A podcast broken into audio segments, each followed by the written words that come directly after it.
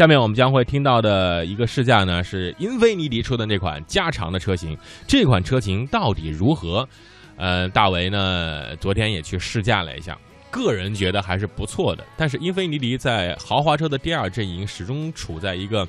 呃厚积而薄发，始终想往前跃的一个过程。嗯，今年的销量说实话不错，Q70L 出来之后和宝马五系、奔驰 E 系、奥迪 A6L 相媲美的这种状态。为大家所接受，这款车如何呢？大型车这个级别的消费者里，他们更为关注舒适度与面子，所以我们就不难理解为什么奥迪 A6L、宝马的五系和奔驰的 E 级关注度那么高的原因了。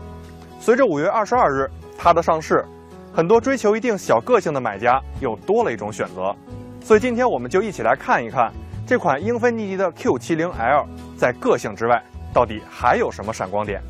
首先要说的就是气场，这辆车的气场非常足，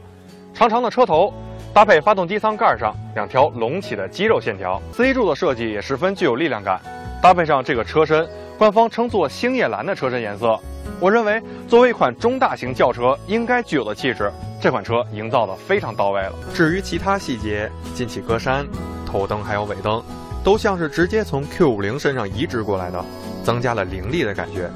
比起改款之前的 Q70L，现在的这个外形真的是好看了太多。在尺寸方面，它的长度比起德国对手们要有一定优势，高度也最为出色。不过轴距比起宝马五系 Li 还是有一定的差距。但是在这个级别，后排腿部空间究竟是两拳还是两掌，似乎都不那么重要了，因为大家都有着过剩的腿部空间。如何提升豪华感，或者说提升舒适度，才是要从小细节方面进行用心了。比如说这里后排的电吸门，这是一个非常实用且具有豪华感的配置，并且是全系标配，这点真的值得赞一个。就像之前我所说的，腿部空间完全超出了够用的范围，有着一拳、一掌还要多一点的腿部空间。而至于头部，我坐在这里，头发稍微有点扫到车顶，但是车顶有个内凹的设计，所以主观感觉上来说，并不会觉得太压抑。加上这个宽大柔软的座椅，坐起来也真的是挺舒服的。不得不提一些细节的部分，其实还有着提升的空间。比如说它的储物部分，像是门板上这里仅仅只有一个扬声器，后面并没有储物格。而中央扶手放下来以后，打开这个盖板，里面有一个尺寸不错的储物格，前面是两个杯座，这边还有座椅加热的开关。但是这个部分的设计其实是不合理的，因为如果我把这里放上水的话，我手枕在这儿是并不舒服的。如果我想枕这个舒服的地方的话，但是这里又盖不上了，这一点的设计就太不科学了。次我们选择的 Q70L 是整个车系里面关注度最高的车型，售价四十二点九八万元的悦享版，所以它没有后排的多媒体系统，没有后排座椅的电动调节，在后面也没有后挡风玻璃的遮阳帘但是坐在这里，我依然感觉还是挺舒适的，主要归功于这张座椅，它的椅垫长度很长，并且足够柔软。我觉得把它形容为一种大沙发都毫不为过。唯一有一些不太好的地方，就是在这里我并没有发现后排的老板键，所以在车辆行驶的过程中，我并没有办法把我的乘坐空间最大化。在车辆行驶时，悬架给我的感觉是那种比较柔韧的，它并没有一味的追求舒适而把悬架调得过软，是那种软硬适中且能快速回弹的状态。这一点就在我们经过颠簸的时候，它可以砰砰两声，快速的过滤掉一部分的颠簸，而剩下的一部分就通过这个柔软的座椅来进行过滤。所以这辆车它能在保证最大舒适度的乘坐前提下，同时保留一定的路感，这一点是非常讨喜的。有一点让我非常不能理解的，就是这辆车它配备了一套邓禄普的 SP Sport Max TT 轮胎。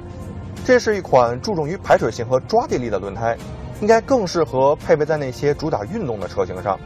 为什么我说这轮胎不适合 Q70 呢？原因很简单，因为在行驶的过程中，我们主要感受到的就是很明显的轮胎滚动时候的噪音，而对于其他的噪音，像是风噪以及外界的噪音，隔绝的都挺到位的。因此，对于如此舒适的一辆车，我认为更应该配备一套注重舒适静音的轮胎，这样啊才更对味儿。那么下面我们再从驾驶者的角度感受一下，它开起来怎么样？它搭载的是一台代号 VQ25HR 的2.5升 V6 自然吸气发动机，与之匹配的是一台七档的手自一体变速箱。它们搭档起来，给我最直观的感觉就一个词儿：平顺。发动机的动力输出十分的线性，完全不会像那些 2.0T 四缸涡轮增压发动机，它们在动力爆发时的那种突兀感。发动机无论在哪个转速，都不会让你有那种疲乏的感觉，而变速箱也兢兢业业地完成着它的使命，升档十分积极，而且平顺的让你难以察觉。至于这个旋钮，它负责更改驾驶模式，分为雪地、Eco、标准和运动。其实就是靠改变变速箱换挡逻辑和油门踏板的敏感度，来营造不同的驾驶氛围。日常驾驶时，我更愿意把它停留在普通模式，既避免了 Eco 模式下油门到底也只能降档到三千转的尴尬，又不会像 Sport 模式下油门稍微踩一点点就连降数档的冒失。只是在普通模式下，油门在起步阶段稍微有一点点贼，但是之后就令人非常舒服了，几乎是踩多少就有多少。此时发动机的动力输出也是这种持续的不间断的，这无疑又进一步增强了乘坐的感受。转向的手感属于轻盈好开的类型，回馈力度十分均匀，指向谈不上精准，但也绝对不松散。只是在低速的时候，它的回馈力度稍微有一点点沉，不太利于我们原地掉头或者是停车。至于刹车的脚感，我认为也是十分线性的，上手起来完全没有什么难度。最后我要说的就是这台发动机的声浪了。我并不是说它的隔音做得不好，相反，我在坐在后排的时候就已经说了，这台车的隔音降噪做的真的是挺到位的。但是这台发动机的声音真的是太好听了，尤其是高转速的时候，这种微型六缸发动机特有的声音，绝对不是那种四缸涡轮增压发动机可以比拟的。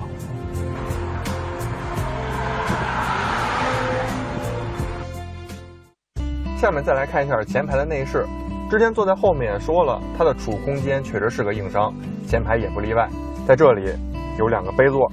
旁边是一个空间还不错的中央扶手箱。除此之外，这儿就仅仅只有一个烟灰缸了，真的不怎么样。而旁边这个门板上，下面这个储物格勉勉强强可以放进瓶水，之后再也放不了别的了。而在内饰的设计感方面，其实还是一个表现不错的地方。这种上下分层的处理以及不同材料的使用，营造豪华感还是挺到位的。